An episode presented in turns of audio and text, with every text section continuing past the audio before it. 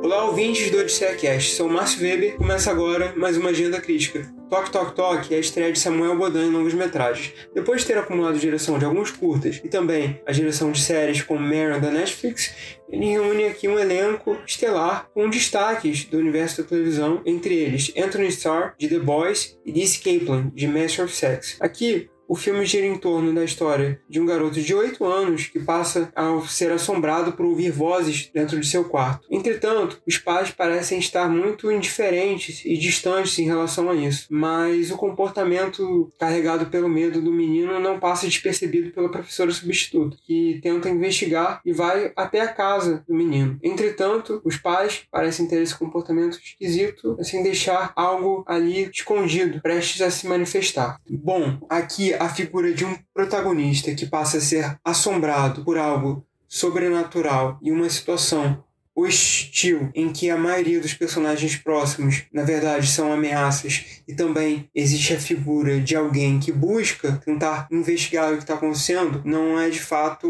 uma novidade para filmes de gênero. Diversos filmes de suspense e filmes de terror trabalham com essa temática. Entretanto, aqui o Samuel Bodan tenta revestir o filme com diversas camadas de desconforto, principalmente na imagem, né? de imagens distorcidas, achatadas, com essa percepção difusa do que está acontecendo de fato, aliada a uma montagem fragmentada, com muitas mudanças sucessivas de planos. E isso, aliada a uma atmosfera carregada, uma trilha sonora que parece anunciar algo macabro vai acontecer a qualquer momento, gera é, uma tensão. Entretanto, essa tensão não é potencializada por diversos problemas. Entre eles, um elenco parece não estar no mesmo tom. Existe um exagero muito forte em Anthony Starr que não passa a nuance que o papel deveria ter e parece apenas ser uma performance unidimensional e muito pautada na caricatura. Já Lizzie Kaplan não consegue transmitir a nuance e revela demais do seu personagem logo no início, é, gerando um arrefecimento do mistério que estava por vir. Bom, e por mais que o, o ator Mirim transmita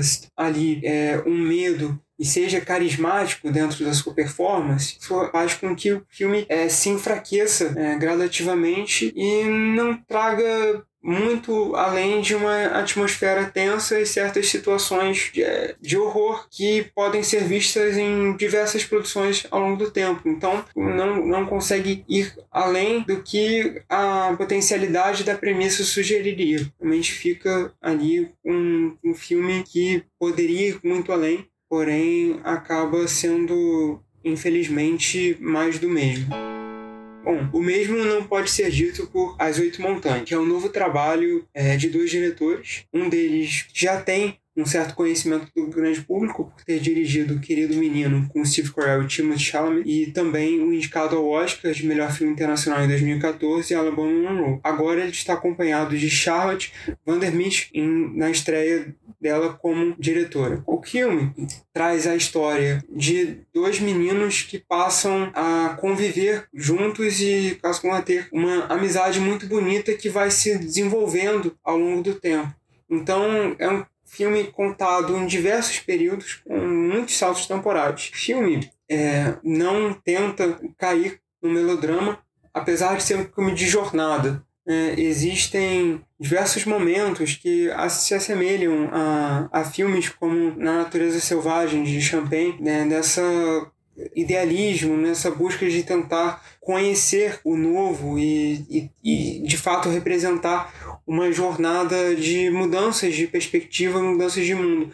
Porém, o filme aqui carrega uma certa poesia que é, é de fato é, correspondida pelas imagens, né, que são imagens muito pautadas né, nesse, nessa apreensão desse é, dessa poesia do, da natureza, do ermo, do que está sendo correspondido ali nessas, nessas vivências. Né? E o filme é, passa por diversos países né? e, e diversos momentos com essa apreensão pelos detalhes. E é um, é um filme que não se entrega é, ao melodrama, por mais que existam muitas questões é, dramáticas intensas no filme envolvendo escolhas erradas, dores e pesares e mudanças significativas de perspectiva ao longo do tempo, mas é um, é um filme que tenta emocionar através da contenção e do íntimo. E nisso, o maior representante do filme, além, claro, da potencialidade fotográfica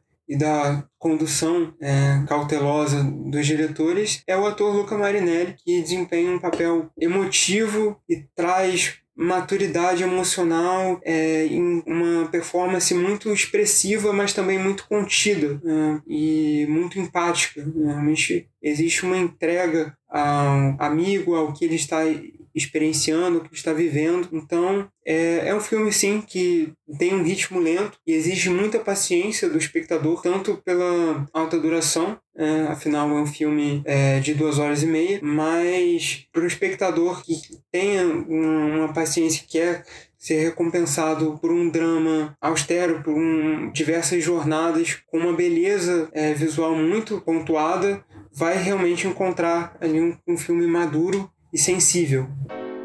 Bom, para a estreia da semana, chega às salas um filme que se inspira muito nos arrobos visuais da estética de animação proporcionadas por Homem-Aranha no Aranha Verso. Trata-se de Tartarugas Ninja Caos Mutante. Outra estreia é o segundo longa-metragem de Gui Natif. Trata-se de Golda, A Mulher de uma Nação com Ellen. Outro filme de terror também estreia no circuito.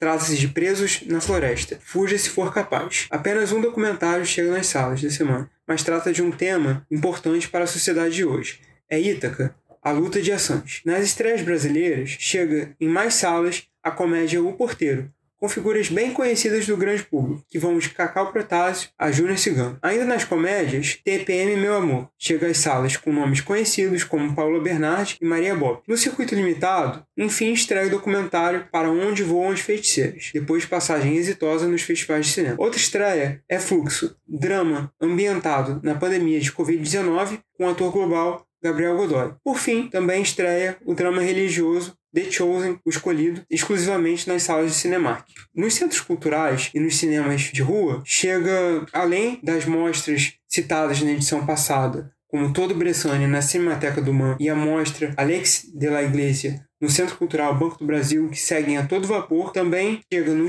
Cinema Estação, em Botafogo, diversas oportunidades do espectador que queira prestigiar o cinema brasileiro, entre clássicos como Terra em Transe, Vidas Secas, Memórias do Cárcere, Garrincha, Alegria de um Povo. Pode ser visto nas salas do Estação Neste Botafogo, na zona sul do Rio, na mostra Luiz Carlos Barreto. Ainda por lá, os notívagos têm chance de ver duas produções italianas, à meia-noite. Na sexta, tem O Vingador Silencioso, de Sérgio Corbucci. E no sábado, Planeta dos Vampiros, de Mário Bava. Os matutinos podem ver às 11 horas da manhã a obra-prima 2001, Uma Odisseia no Espaço, no Estação Net Rio.